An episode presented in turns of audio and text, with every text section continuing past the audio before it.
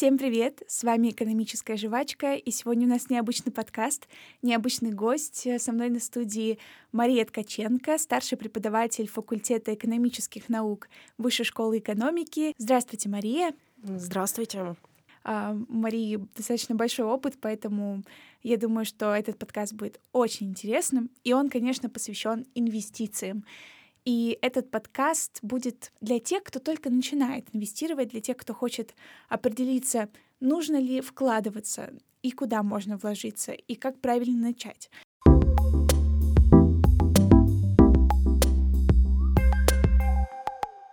Я думаю, что можем начать прямо с первого вопроса, который звучит так. Как минимизировать риски при инвестировании?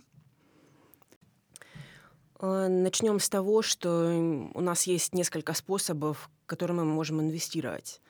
Это может быть инвестирование чисто частное, то есть человек сам выбирает, что конкретно ему подходит, mm-hmm. собирает себе портфель, делает покупку через какое-либо мобильное приложение. Ну, в принципе, можно и не через него, но поскольку подкаст нацелен, а, наверное, на тех, кто только начинает инвестировать, я сразу называю тот способ, который более понятный и легкий. А, далее человек самостоятельно отслеживает свой портфель, принимает решение о том, что стоит какие-то бумаги продать, какие-то докупить, какие-то наоборот держать. А, вот это так называемое частное инвестирование. Также еще есть способы инвестирования, которые предполагают, что человеку кто-то поможет, угу. кто-то более погруженный в инвестиции. Допустим, мы можем инвестировать при помощи инвестиционного советника. Это будет предполагать, что мы обратились э, в компанию, занимающуюся инвестициями. Э, нам определили наш риск-профиль, mm-hmm. который определяет уровень допустимого риска. Насколько, человек, э, насколько человеку комфортно, если уровень его портфеля упадет на ту или иную величину. Потом мы определяем, какая доходность для нас наиболее оптимальна при таком риске и горизонт инвестирования, mm-hmm. то есть на какой срок человеку комфортно разместить свои средства, э, чтобы в течение этого срока деньги ему не понадобились досрочно.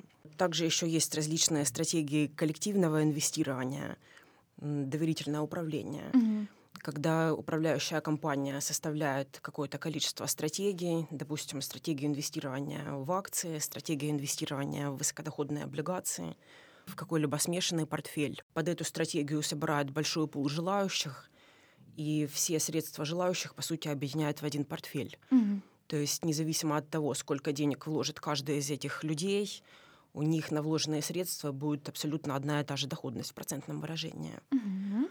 Вот независимо от того, какой из этих способов мы выбираем, я всегда советую изучить хотя бы базу. То есть, если мы просто так готовы отдать деньги кому угодно под управление, то это плохой знак. Ну, это определенно плохой знак. Точно так же, как если мы просто в один прекрасный день проснулись и решили, что срочно пора открывать брокерский счет. Mm-hmm и купить что-нибудь. То, что нам либо всплывающая подсказка в брокере подсказывает, либо о чем мы только что в телеграм-канале прочли. Если вы инвестируете при помощи кого-то, в первую очередь убедитесь в том, что это не мошенник и не недобросовестный продавец. Если вы все-таки решили, что этот кто-то достоин вам помогать, все равно советую хотя бы погрузиться в азы. Потому что даже если вы, например, доверительное управление выбрали, вам нужно хотя бы понимать, чем акции от облигаций отличаются, угу. чтобы вы смогли просто выбрать стратегию, в рамках которой уже ваш доверительный управляющий будет принимать решения. Если приняли решение инвестировать самостоятельно, то ответственность еще больше. Поэтому изучите хотя бы типы инструментов, которые есть на рынке. В общих чертах ознакомьтесь с компанией, в которую вы собираетесь вкладывать. Часто бывает так, что для того, чтобы понять, что в компанию инвестировать не стоит, достаточно просто здравого смысла. Угу. Если, например, мы хотим вложить в облигации, которые считаются относительно безопасным активом, поскольку это долговая расписка компании, а по долгам платят в первую очередь даже в этом случае, если у вас по таким бумагам обещают доходность двузначного характера, допустим, 20 чем-то, угу. То это уже сигнал, что, что видимо, с компанией что-то не так. Потому что если бы все было в порядке, ей бы не было смысла столько платить за то, что вы дали деньги в долг. Угу. Значит, компания предчувствует свои риски и поэтому готова настолько дорого платить за привлеченные средства. Еще в последнее время распространилась такая практика, что считается, что когда вы инвестируете на бирже, то это что-то типа игры. Есть разные видео в социальных сетях, которые обещают, что вот буквально пара занятий, и вы уже будете инвестировать и зарабатывать очень много, mm-hmm. что все очень просто. Но на самом деле это такое же обесценение профессии трейдера, как если, например, вы обещаете человеку, что за несколько недель вы научите его программировать, что ему вообще для этого не нужна математика, и его точно возьмут работать в хорошую компанию. Где-то мы это слышали. Да. Ну, любое, любое инвестирование — это просто еще одна работа, воспринимайте это как еще одну работу. Поэтому даже если вы не намерены погрузиться полностью в трейдинг и жить с несколькими мониторами перед глазами постоянно, просто отдавайте отчет, что не получится заработать большие деньги просто так, ну, за исключением каких-то случайностей рынка. Поэтому перед тем, как что-то купить, нужно понимать, что же конкретно вы покупаете. Ну и, конечно, нужно контролировать свой портфель после того, как вы уже приобрели в него бумаги. И контролировать свои эмоции, чтобы не делать импульсивные покупки, которые не хороши, в том числе и в инвестициях. Не покупать, э, увидев какую-то случайную новость, Э, чтобы потом не думать, как бы скорее продать бумагу, которая оказалась совершенно не такой прекрасной, как вы думали. Вы уже во многом ответили на мой второй вопрос, э, как не попасться на мошенников при инвестировании. Хотя, несмотря на то, что советы были достаточно логичными и простыми, все равно большое количество людей попадается. И вы очень много говорили про то, что если мы начинаем инвестировать, нужно следить, а затем а, как идет наша инвестиция, как э, живет наш портфель. Но вот очень многие боятся начинать инвестировать, потому что считают, что это будет отнимать большое количество времени. И так ли это на самом деле на практике, если я вот инвестирую просто для себя? Условно, я положила какую-то сумму денег на счет, там, условно, 100 тысяч рублей, собрала на них портфель. Правда ли то, что придется каждый день буквально по несколько раз заходить и пытаться что-то со своими позициями сделать или нет? А, ну, здесь главное найти баланс между вот таким трейдером, mm-hmm. которого вы провели в пример, который каждый час а, скроллит мобильное приложение в поисках доходности, mm-hmm. которая должна была прийти за этот час. Но при этом нельзя доходить до того, что ваш портфель просто где-то существует на счете, и вы заходите раз в месяц, чтобы посмотреть, что там. Mm-hmm. В инвестициях есть такие понятия, как стоп-лосс и take-profit. Mm-hmm. Стоп-лосс — это психологический уровень портфеля в процент, при падении на который вам, по сути, все еще комфортно. Ну, допустим, вы разместили 100 тысяч рублей, если портфель упал на 10 тысяч, вы, в принципе, еще нормально себя чувствуете. Но если падение будет на 20, то вы уже будете паниковать, думать, как бы поскорее продать буквально на уровне такого вопроса, пример которого сейчас провела, можно определить, что для такого человека стоп-лосс это минус 20 от позиции. Угу. То есть при падении на 20% ему уже некомфортно. Точно так же определяется take profit, только со знаком плюс. Take profit — это тот э, уровень доходности, при достижении которого вы уже готовы закрыть позицию. Угу. Здесь может быть ответ, что чем больше, тем лучше. Но не всегда так. Ну да, нужно понимать, что любую позицию нельзя держать до бесконечности, потому что рынок цикличен. Угу. Есть пик рынка, есть спад, есть дно и есть подъем. Вот если вы купили бумагу на стадии подъема, какое-то время может быть эйфория от того, mm что она все время растет. Особенно это касается ситуации, когда вы покупаете в моменты глобального падения рынка. Ну, например, э, в марте 2020 года, в марте-апреле, когда из-за пандемии ковид упала сразу и все, тогда вы могли, в принципе, купить любую бумагу, и она у вас с практически стопроцентной вероятностью выросла бы. Потому что такое положение цикла, грубо говоря. Ну да. И потому что, когда такие ситуации, в которых человек сталкивается с чем-то, с чем не сталкивался до этого, он психологически хочет продать все, что для него рискованно. Угу. А рискованным могут быть и облигации, если у нас стоит дилемма между облигациями и наличными деньгами. Угу. Поэтому в марте-апреле 2020 года у нас на российском рынке были ситуации, когда облигации хороших компаний, допустим, крупных коммерческих банков, падали на 10, на 20 процентов. Мгм. И люди, которые это когда-то уже видели, которые уже пережили какие-то кризисы, они знали, что это уже было, и это точно пройдет. Поэтому они покупали эти бумаги и точно знали, что заработают. Если вы пока еще не такой человек, который уже уверен в том, что история, которая повторяется сейчас, когда-то уже была в прошлом, то не нужно рассчитывать на то, что вы в любой ситуации сможете найти ответ. Просто для начала определите стоп-лосс и take-profit. Мгм. Это даже можно сделать автоматически. В мобильных приложениях можно обозначить э, минимум-максимум от той суммы, которую акция стоит сейчас, Мгм. по которой вы ее приобрели. И э, приложение автоматически за вас э, продаст эту бумагу, если она уже либо выросла на уровень take profit, либо упала на уровень стоп-лосс.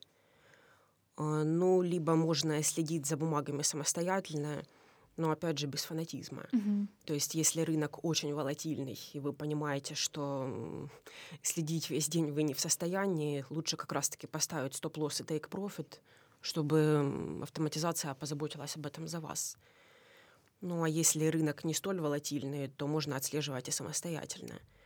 Можно сделать, например, калькулятор в Excel, Мгм. просто обозначить стоп-лосс и take-profit, формула посчитает, при каком уровне пора продавать, и дальше остается только сверять. Эм, Ну и еще я бы сказала, что, возвращаясь к вопросу, что важно изучить хотя бы базу, есть какие-то вещи общего характера, не касающиеся конкретных бумаг. Допустим, есть э, макроэкономические факторы, Мгм. И есть э, общее понимание того, что при повышении ключевой ставки выигрывают инструменты с фиксированным доходом, то есть облигации, Мгм. поскольку рост ключевой ставки порождает рост ставок по кредитам, по депозитам, и, как следствие, по инструментам с фиксированным доходом тоже. Э, Поэтому, если ключевая ставка растет, это сигнал, что новые выпуски облигаций будут размещаться с более высоким купоном. Мгм. Поэтому инвесторы продают старые выпуски облигаций, у которых более низкий купон, соответствующий ранее ключевой ставке. Покупают новые выпуски с более высоким купоном. И э, эта закономерность, она плюс-минус всегда соблюдается, независимо от того, насколько здоровый рынок. Ну и также из роста ключевой ставки следует, что поскольку фикст инком стал более популярным, Мгм. Это стимулирует отток э, из акций и других инструментов рынка капитала, потому что если мы фиксированный доход можем получить высокий, то это стимул для тех людей, которые скорее не склонны к риску, чем склонны продать акции и купить инструменты с фиксированным доходом, которые по доходности уже к акциям приближаются.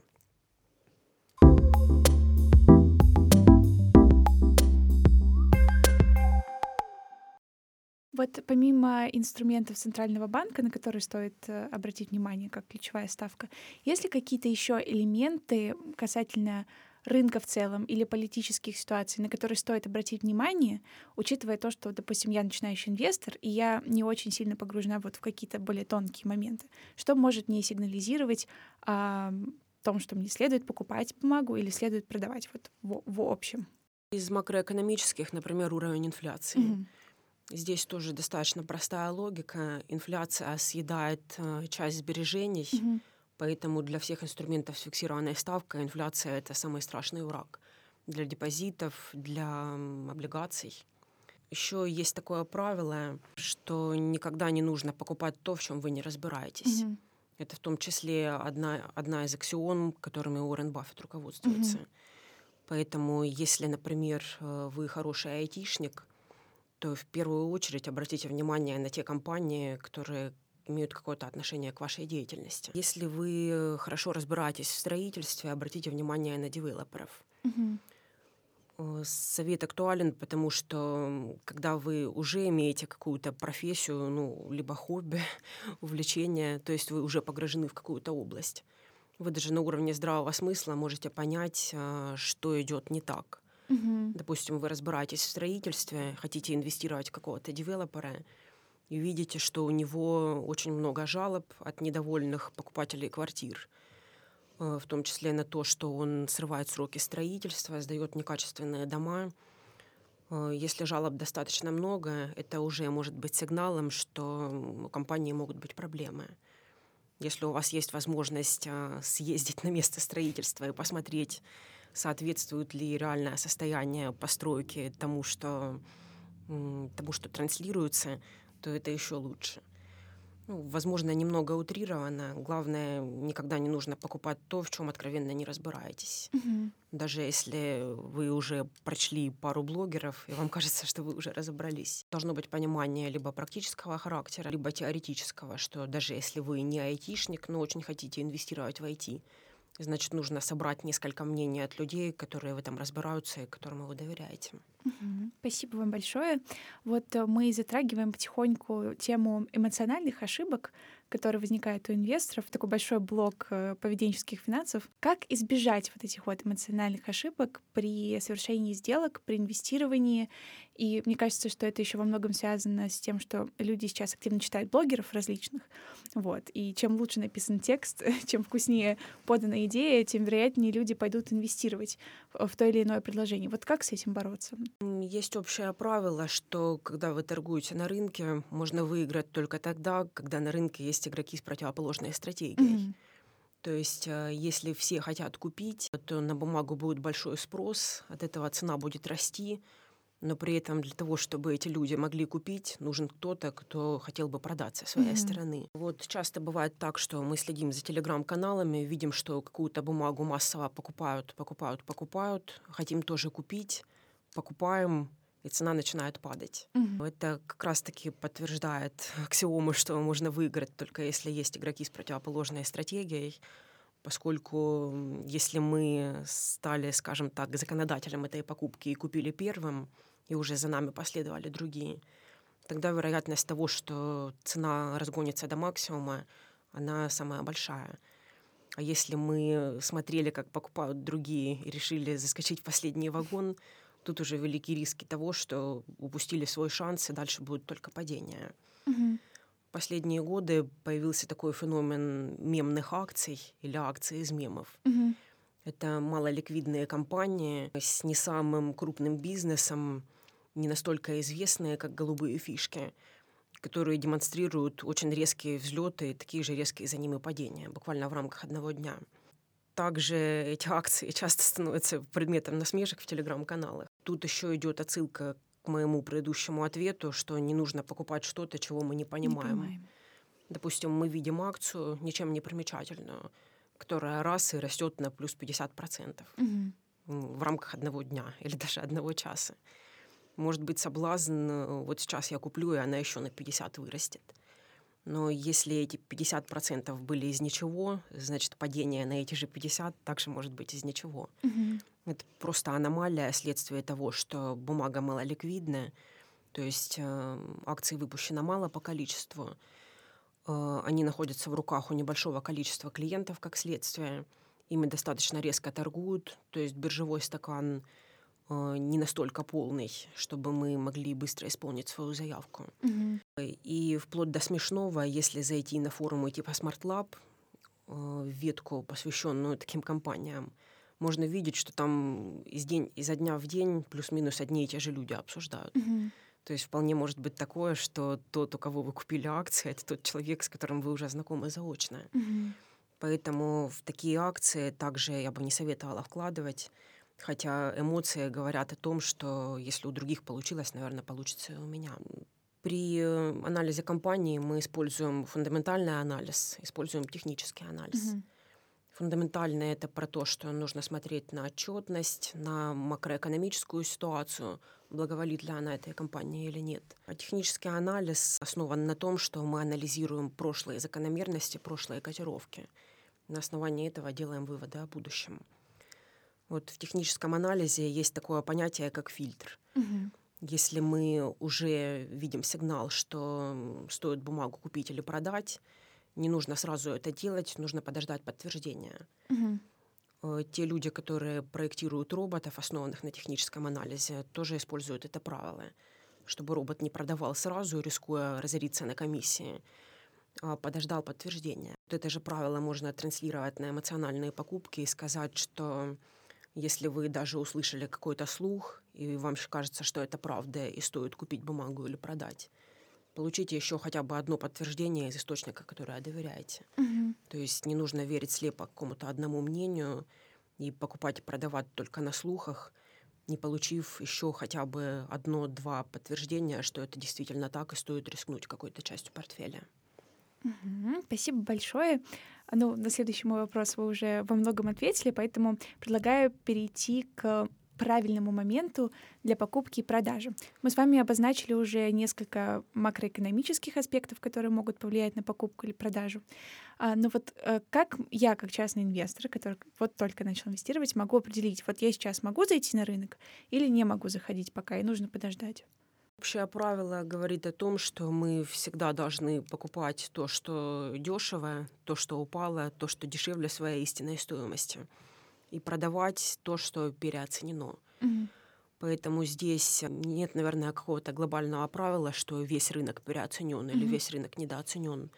Нужно на конкретные бумаги смотреть. Я говорила о фундаментальном анализе, упомянула, что он про то, чтобы анализировать э, финансовую отчетность компании, макроэкономическую ситуацию, отраслевую ситуацию, все, что может как-то на компанию повлиять. Есть определенные правила, которыми пользуются аналитики. Они позволяют определить, что компания стоит дешевле либо дороже ее истинной стоимости на бирже. Мгм. Это называется моделью дисконтированных денежных потоков. Мгм.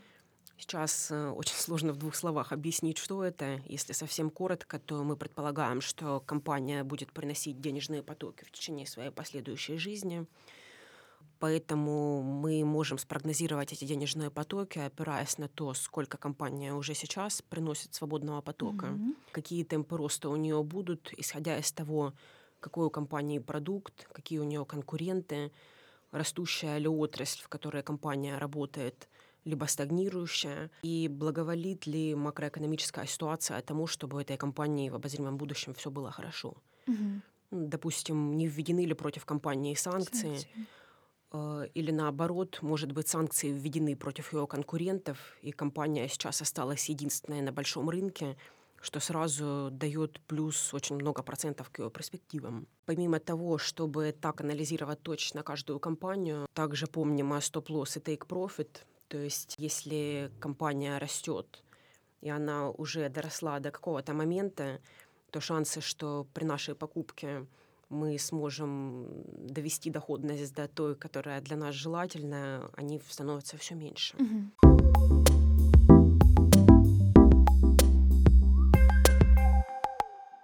Если так получилось, что мы уже неудачно инвестировали, есть ли какой-то чек-лист, как нам двигаться дальше, как нам с этим жить? Здесь первое, о чем нужно помнить, что у нас все наши сбережения, они должны быть в инвестициях. Мгм. Потому что, строго говоря, депозиты — это не инвестиционные продукты, а банковские. Мгм. Каждый раз, когда мы составляем портфель, ну, либо когда профессиональный инвестсоветник составляет нам портфель, э, нужно руководствоваться общими правилами распределения средств. Можно сказать, что руководствоваться правилами диверсификации. Думаю, слово всем знакомое. По этим правилам мы вначале должны определить наш инвестиционный профиль, то Мгм. есть толерантность к риску, то есть э, каким объемом портфеля мы были бы готовы рискнуть. Те средства, которыми мы не готовы раз- рисковать, мы размещаем в защитные активы, то есть в депозит, в твердую валюту, может быть, в какой-то драгметалл, и вкладываем в фондовый рынок только то, чем мы действительно готовы рискнуть. Мгм. Ну, по крайней мере, когда говорим об акциях, то именно такая философия. Вкладывая в акции, думайте о том, что вы, по сути, вложили в бизнес, вы стали немножко собственником чужой компании. Собственник бизнеса несет на себе все риски. Мгм. Поэтому вполне может быть такое, что рынок резко уйдет вниз, и вы, даже если не потеряете сбережения навсегда, то акции упадут и долгое время не будут расти Мгм. Но при этом за счет того, что большая часть портфеля вложена не в фондовый рынок, а в, в активы, которые с низкой вероятностью упадут, э, у вас будет психологический комфорт, э, что подушка безопасности все-таки есть. Мгм. Ну, есть еще отдельные правила, как инвестировать в банковские депозиты. Общее, что когда мы размещаем средства до миллиона четырехсот тысяч, то мы, в принципе, можем выбрать любой банк. Мгм. Главное, чтобы он в систему АСВ входил. Можете, пожалуйста, для наших слушателей уточнить, что такое АСВ? АСВ — это агентство страхования вкладов. Мгм. Когда выбираете банк, нужно следить за тем, чтобы банк входил в систему АСВ. Э, Это будет означать, что в случае, если банк будет санирован, либо у него отзовут лицензию, э, АСВ компенсирует вкладчикам их средства. Мгм. Если же сумма превосходит миллион четыреста, то компенсация будет только в пределах э, миллиона четырехсот. Мгм. То, что выше этой суммы, остается под риском. Мгм. Если же у нас большая сумма, то нужно смотреть и на банк тоже, э, следить за тем, чтобы у банка не было каких-то подозрительных звоночков в отчетности, каких-либо темных историй в прошлом, можно так сказать. Ну, если резюмировать, э, инвестируем только свободные деньги, Мгм. то есть те, которые нам точно не понадобятся в ближайшее время. Но неудачные инвестиции, они бывают у всех. Эм, Стоит почитать известных инвесторов, которые рассказывали о том, как вложились, и это оказалось неуспешно. Возможно, банальную вещь скажу о том, что не ошибается только тот, кто ничего не делает. Мгм. Но не нужно психологически себя настраивать на то, что вы какой-то особенный инвестор, и вы точно никогда не будете ошибаться.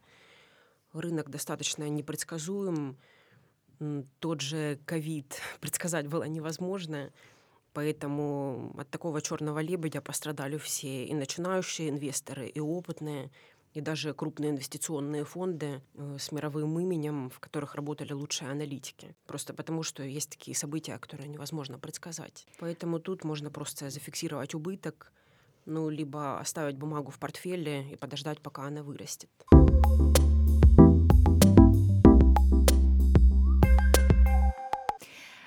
Давайте перейдем к следующему вопросу. Как оценить потенциал роста компании перед инвестированием? Помимо наших собственных знаний, условно, если мы инвестируем в отрасль, в которой мы сами развиваемся и разбираемся в ней, вот какие еще показатели могут служить э, флагом к тому, что компания будет успешна в будущем? Если мы говорим о том, что нам нужны сигналы того, что компания будет расти, Мгм. очевидно, что речь об акциях. Мгм. Потому что когда мы инвестируем в облигации, для нас не так важно, чтобы компания росла, важно, чтобы компания была в состоянии платить по своим долгам. Мгм.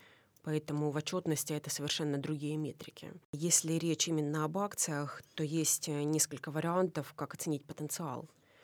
Первый вариант — это модель дисконтированных денежных потоков, которую уже приводила в пример. Напомню, она предполагает, что мы вначале оцениваем макроэкономическую ситуацию, которая может глобально повлиять на нашу компанию.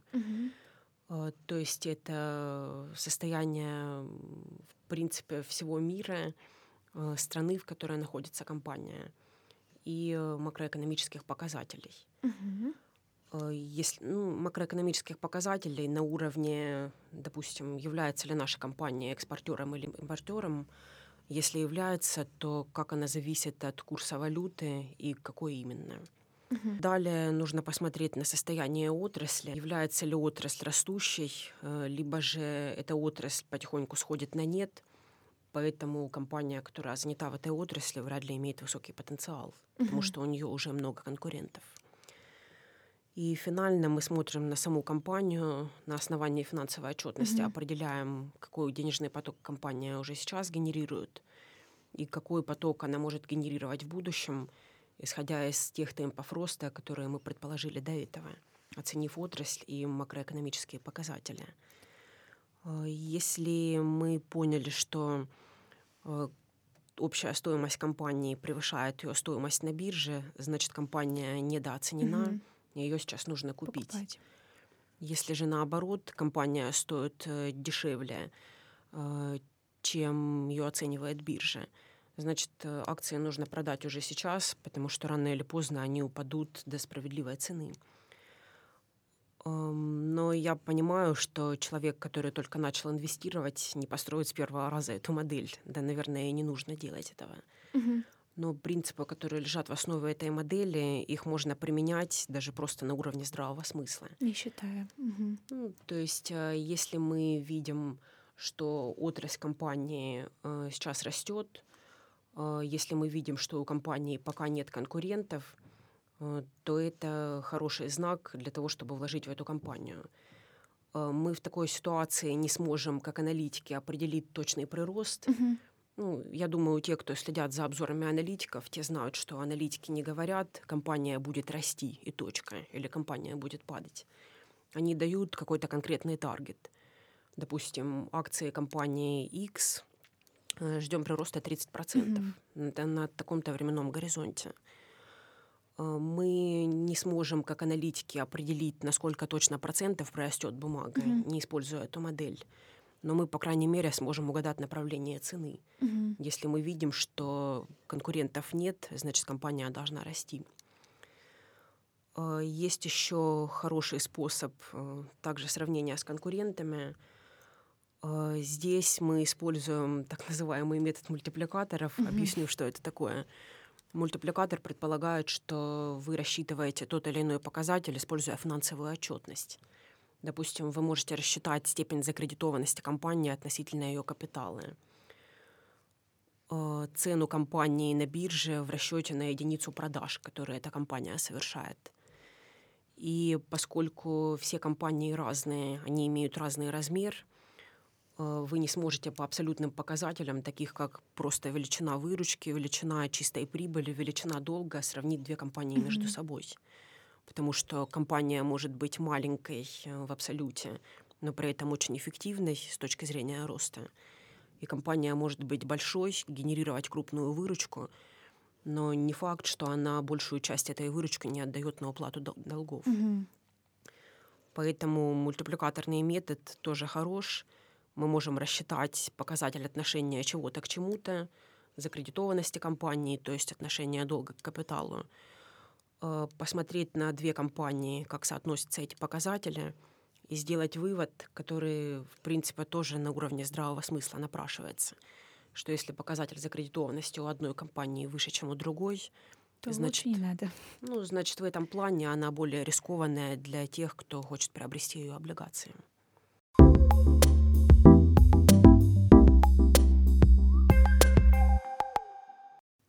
И мы плавно переходим к последнему нашему вопросу. Как узнать и распознать в себе, я больше агрессивный инвестор или более спокойный инвестор, какие финансовые инструменты мне вообще подойдут, куда могу вложить деньги и при этом чувствовать себя спокойно, не напрягаться и каждый день и каждый час не смотреть в приложение, как там у меня дела. А, есть понятие толерантности к риску. Угу. Э, если дать определение, оно предполагает, что это такой показатель, который определяет, насколько человеку психологически комфортно принимать тот или иной риск. Угу. И есть еще показатель мощности к риску, дословный перевод от риск capacity. Угу. Он показывает, какой риск человек на себя физически может взять. То есть, э, если у вас зарплата 100 тысяч, вы чисто физически не можете взять на себя риск в 200 тысяч. Угу ну, если мы не рассматриваем варианты займа. Но при этом зарплата 100 тысяч не означает, что вы действительно готовы все эти 100 тысяч потерять. То есть э, ваша риск-толеранс — это именно та сумма, потеря которой э, не приведет к каким-то серьезным психологическим потрясениям для вас. Угу. А риск capacity — это то, сколько вы можете потерять, исходя из того, сколько вы зарабатываете. Угу. Ну и многие анкеты инвестиционного профилирования э, содержат слишком мало вопросов на толерантность к риску и больше как раз-таки на мощность к риску. Угу. Этим страдают даже крупные международные фонды. Поэтому, когда мы хотим задать себе вопрос, в чем наша толерантность к риску, но при этом у нас нет под рукой соответствующей анкеты, можно для начала задать себе такой вопрос, а что вообще для меня риск? Угу ну и на какой-то условной шкале отметить. Риск — это опасность, может быть, неопределенность, может быть, возможность, э, может быть, вообще азарт. Угу. То есть э, риск в финансах, он ничем не отличается от риска в реальной жизни. Если вы по жизни очень осторожный человек, который никогда эм, не делает какие-нибудь рискованные ставки в споре с друзьями, старается выбирать только самые безопасные инструменты для инвестирования, потому что вам комфортно, чтобы деньги были где-то недалеко. Значит, вам не подойдет и э, рискованный инструмент э, типа акции или структурного продукта. Угу. Определение допустимого риска это еще не все Помимо этого, вам еще нужно желаемую доходность понять. Также помня о том, что она никогда не будет бесконечной, и риск и доходность всегда имеют прямую связь. Доходность тем выше, чем выше риск, mm-hmm. который эта инвестиция несет. Эм, поэтому даже если вы инвестируете не сами, если вы инвестируете с помощью кого-то, нужно помнить о том, что помимо откровенных мошенников, тех, у кого нет лицензии на финансовые услуги, могут быть еще и просто недобросовестные продавцы, Мгм. которые будут вам обещать, что этот продукт принесет вам огромную отдачу, здесь вообще нет риска, но при этом потом, если вы прочтете буклет внимательнее, то где-то внизу четвертым шрифтом увидите, что вообще-то это историческая доходность указана.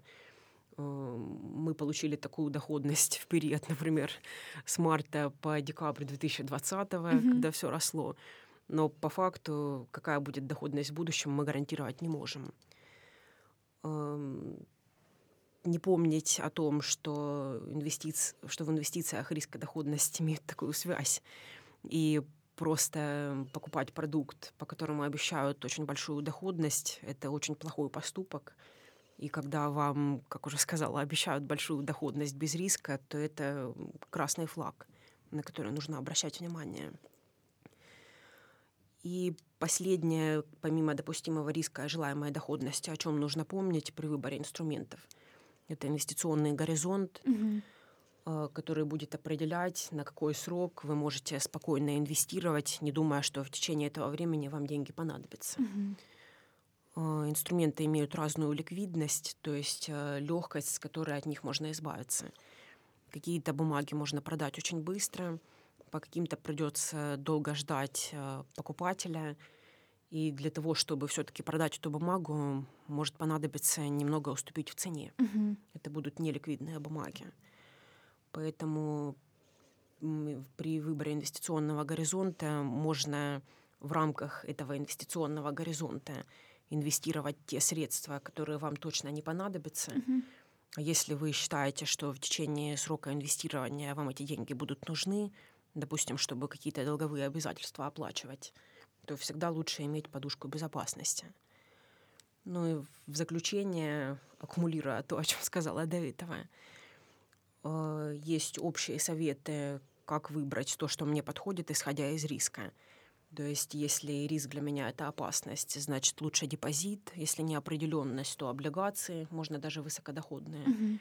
Если я азартный человек, то можно часть портфеля, на часть портфеля приобрести акции. После выбора конкретного инструмента уже стоит применить те советы, о которых сказала до этого. Мгм. То есть смотреть на показатели финансовой отчетности, э, сможет ли компания платить по обязательствам, если у меня облигации, сможет ли компания вырасти, если у меня акции, если у нее потенциал роста относительно конкурентов. Ну и дальше только следить за тем, чтобы ваши инвестиции не преодолевали границы стоп-лосс и тейк-профит. Спасибо большое, Мария. Я лично для себя очень много нового и закрепила что-то, и новое узнала. Было очень полезно. Спасибо большое. Надеюсь, что нашим слушателям тоже очень понравится. Спасибо еще раз. С вами была экономическая жвачка. И до новых встреч. Слушайте нас и подписывайтесь на нас ВКонтакте, в Телеграме. Также напоминаю, что мы есть на всех подкастинговых площадках. До новых встреч.